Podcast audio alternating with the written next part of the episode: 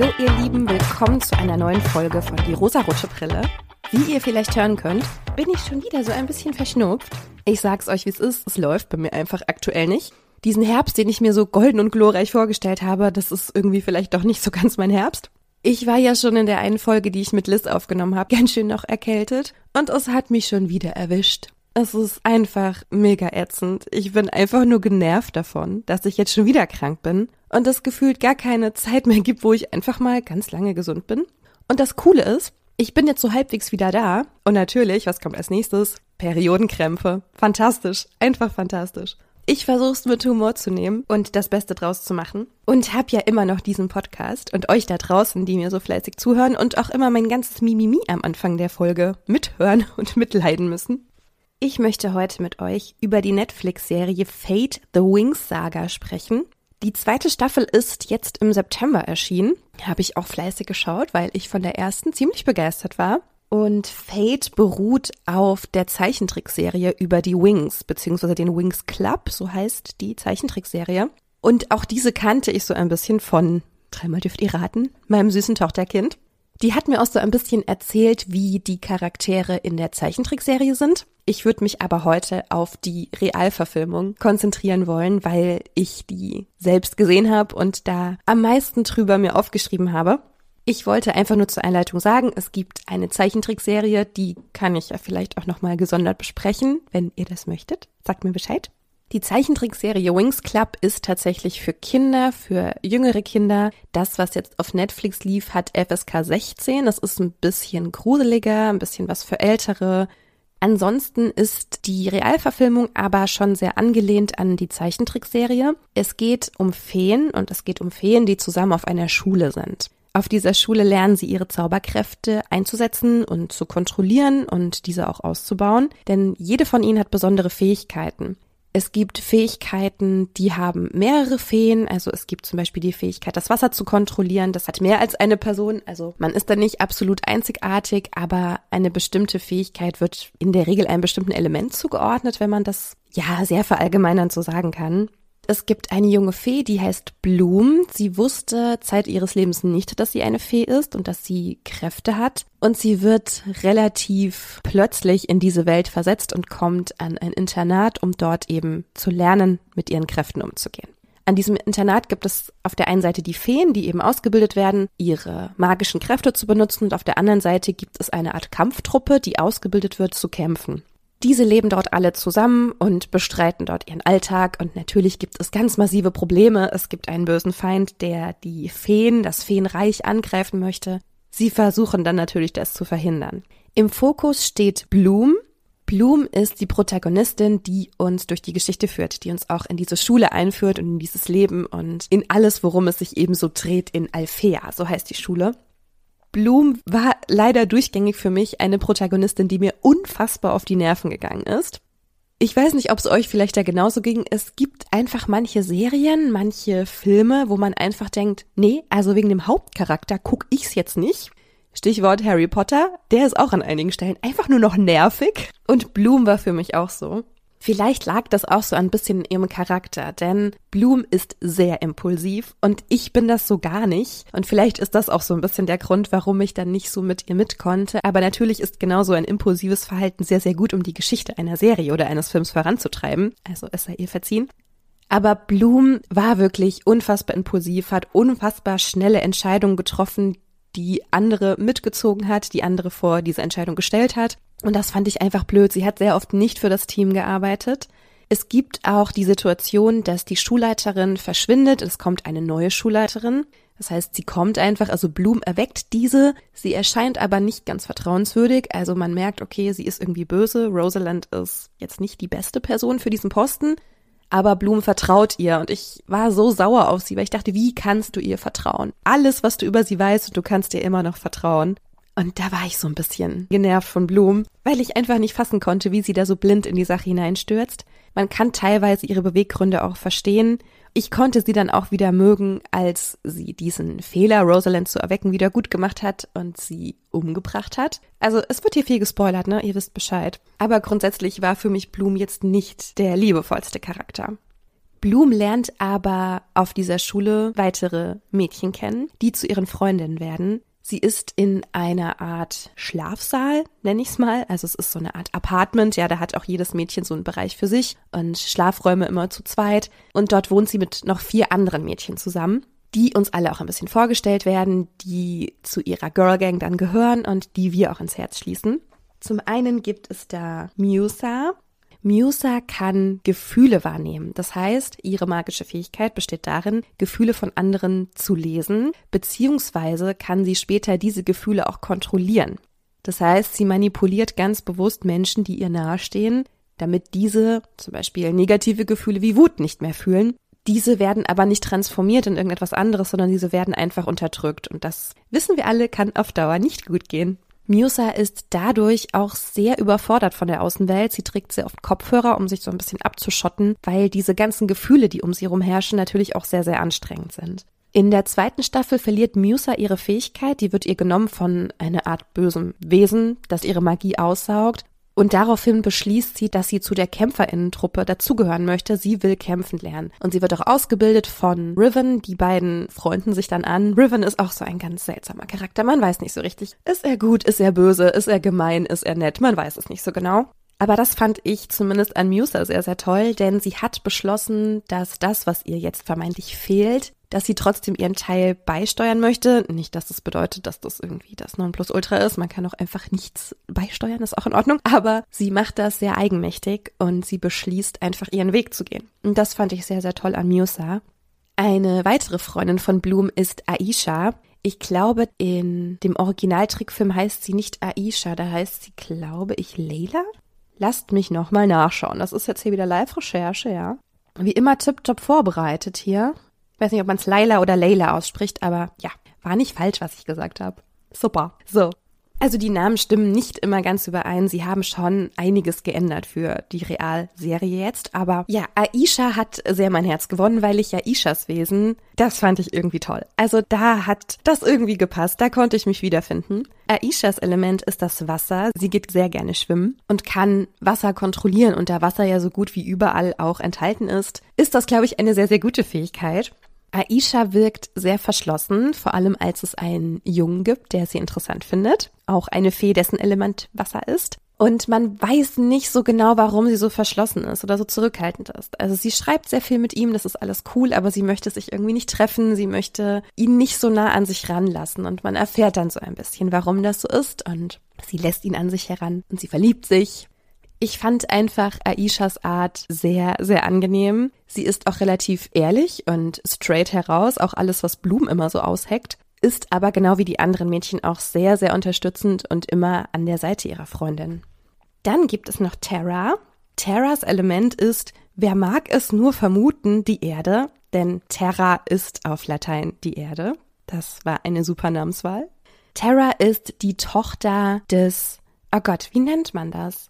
Des Pflanzenheilkunde-Verantwortlichen an der Schule. Ihr Vater hat ein sehr großes Wissen über Pflanzen und wie diese heilen können. Und genau das übernimmt sie auch. Sie hilft dort mit. Sie hilft, Heilmittel herzustellen, zu präparieren, Pflanzen zu trocknen. Sie kann Pflanzen wachsen lassen. Sie kann alles kontrollieren, was so mit dem Thema Erde und Blumen und Pflanzen zu tun hat. Terra wird dargestellt von einer mehrgewichtigen Person. Sie ist tatsächlich auch die einzige, die nicht so ganz diesem normschönen Körperbild entspricht. Ich meine, ne, wir wollen ja alles loben, was uns positiv auffällt, das ist schon mal gut, aber ja, sie ist tatsächlich die einzige. Sie wird auch so ein bisschen als naiv wahrgenommen von den anderen, weil sie ja dieses kleine dicke Mädchen ist. Das ist sie aber nicht. Sie kann ganz klar Stellung beziehen. Sie wehrt sich gegen Leute, die sich ihr gegenüber blöd verhalten. Denn es gibt einen Jungen, den sie interessant findet, und er sie auch, er ist aber nicht ganz ehrlich zu ihr, und dann sagt sie ihm auch knallhart die Meinung und versucht auch nicht mehr ihm zu gefallen, was ich wirklich sehr, sehr gut von ihr fand.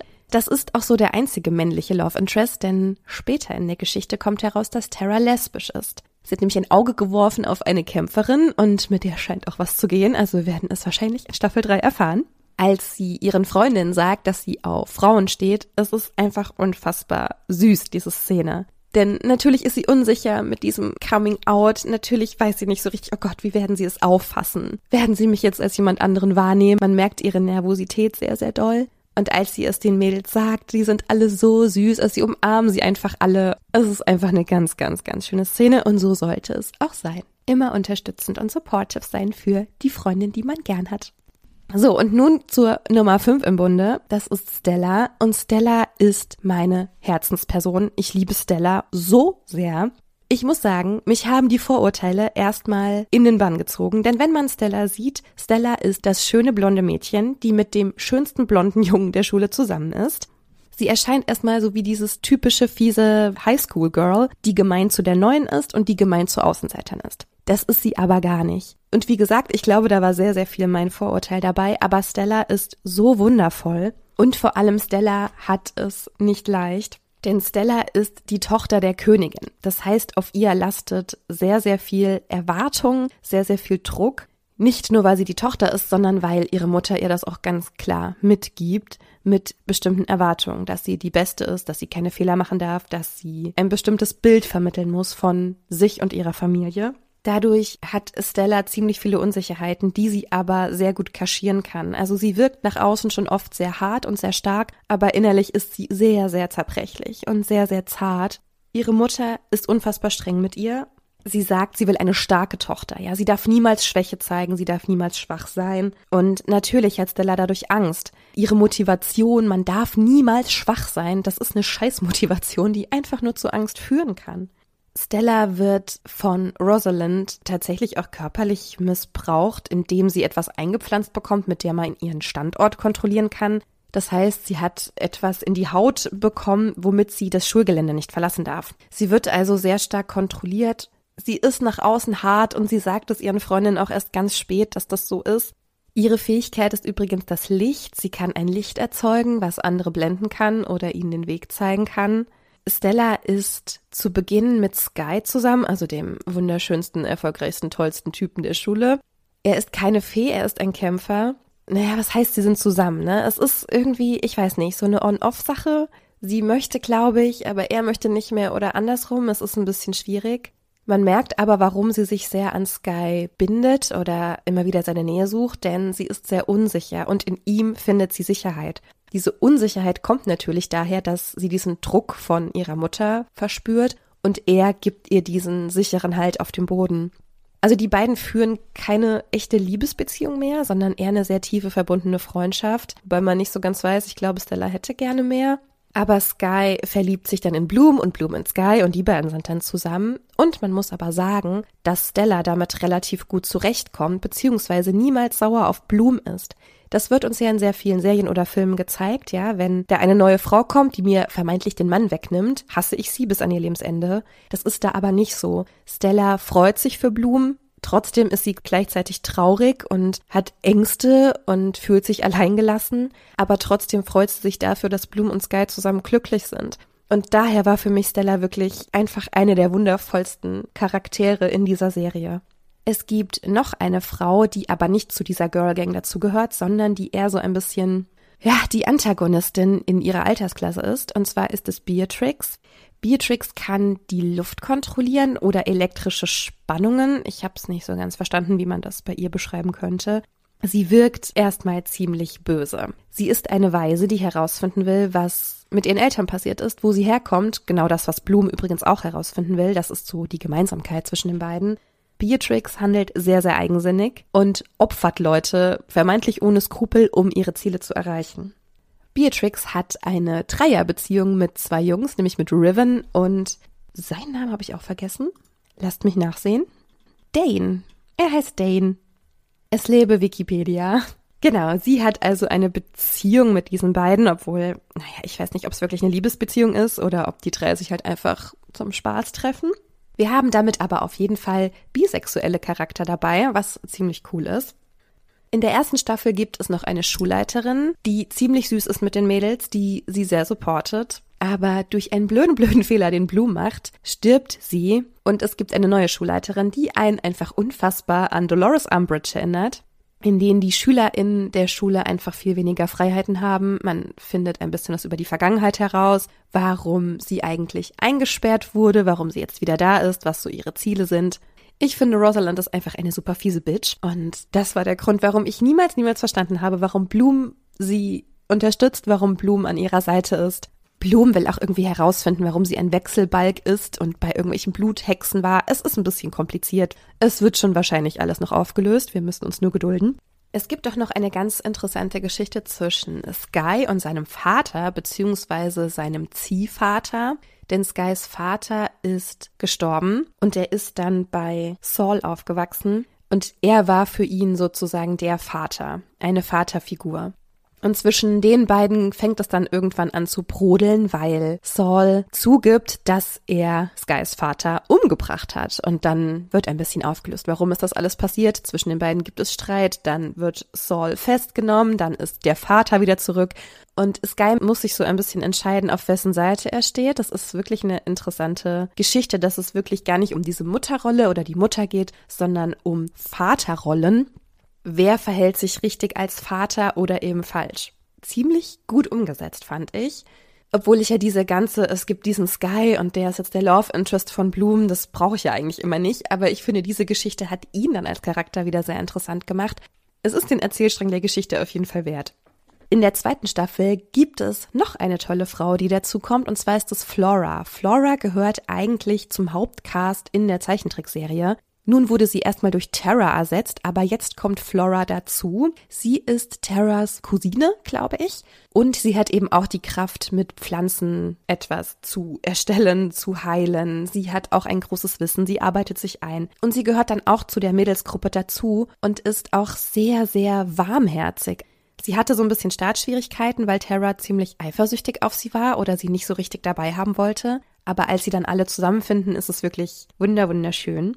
Als Musa ihre Fähigkeiten verliert, haben sie alle zusammen den Plan, ihr diese Magie wiederzugeben, indem sie alle ihre Magie bündeln in so einem Stein, glaube ich, und Musas Magie wieder erwecken. Und dieser Moment war für mich auch so, so schön zu sehen, dass alle diese Frauen etwas tun, um einer zu helfen. Das heißt, dieser Zusammenhalt wurde uns ganz, ganz stark gezeigt und das ist auch etwas, was ich an der Serie einfach schön fand. Ich meine, klar, es geht um Feen und Magie, so, das ist einfach etwas, was mich interessiert, wo ich richtig viel Freude dran habe. Aber der Zusammenhalt zwischen den Frauen in der Serie ist wirklich fantastisch. Natürlich gibt es auch Streit zwischen Frauen und natürlich gibt es auch diesen Clinch zwischen diesen beiden Schulleiterinnen, also zwischen Farah und Rosalind. Aber auch das fand ich ziemlich gut umgesetzt, denn wir haben in dieser Serie sehr, sehr viele Frauenrollen, hauptsächlich Frauen. Und diese Rollen sind alle vielseitig, sie sind alle divers und alle tiefgründig. Man bekommt wirklich einen Einblick in die Vielfalt von weiblichen Charakteren. Alleine deshalb lohnt es sich auf jeden Fall, die Serie anzusehen. Also selbst wenn man nicht so auf Magie und fantastische Sachen steht, aber wie diese Frauen miteinander agieren. Das ist manchmal nervig. Es mag eine persönliche Empfindung sein, aber ich fand es manchmal nervig. Ich fand einzelne Verhaltensweisen blöd oder falsch. Aber man merkt einfach, wie alle so ihren Weg finden, wie alle miteinander zueinander finden. Und das fand ich wirklich fantastisch. Und man sieht sehr, sehr selten eine so hohe Diversität und so viele fantastische Frauen auf einen Haufen in einer Serie oder einem Film zusammen, in dem es nicht explizit um irgendein weibliches Thema geht, sag ich mal. Das hat mir sehr viel Freude gemacht. Ich bin mir noch nicht ganz sicher, ob ich die dritte Staffel auch schauen werde, also wahrscheinlich schon, aber ah, ich habe schon gemerkt, so in der zweiten, ich war nicht mehr ganz so dabei. Denn wie so diese ganze Reise erzählt wird, das ist jetzt irgendwie doch nicht so der Knaller, finde ich. Also diese Widerstände, die ihnen entgegentreten, war ich jetzt nicht so ganz überzeugt. Aber wie gesagt, ja, die Frauenrollen, die sind fantastisch und die sind einfach exemplarisch und schön und genau deshalb wollte ich euch heute Fate vorstellen. Falls ihr die Serie gesehen habt, dann gebt mir doch sehr gerne Feedback. Wer war denn so euer Liebling? Also wie gesagt, ne, ich bin Team Stella und da gibt's auch keine Widerrede. Aber schreibt mir sehr, sehr gerne, falls ihr da anderer Meinung seid. Schreibt mir gerne, was ihr zu der Serie zu sagen habt und was ihr zu dieser Folge zu sagen habt. Dann würde ich mich sehr, sehr freuen, wenn wir uns auch in der nächsten Woche wieder hören. Ich kann euch schon mal sagen, wenn alles glatt geht, dann kommt nächste Woche ein großes, großes Special. Denn nächste Woche kommt die 100. Folge von Die rosarote Brille heraus. Und das feiern wir einfach ein bisschen. Da machen wir uns einfach einen netten Snack und ein nettes Getränk und dann machen wir eine Special-Folge, okay? Wir hören uns wieder, ihr Süßen. Habt eine wunderschöne Woche, habt eine schöne Zeit, genießt den Herbst, vielleicht anders als ich, vielleicht nicht erkältet, okay? Macht's nicht wie ich. Bis nächste Woche, ihr Lieben. Ciao.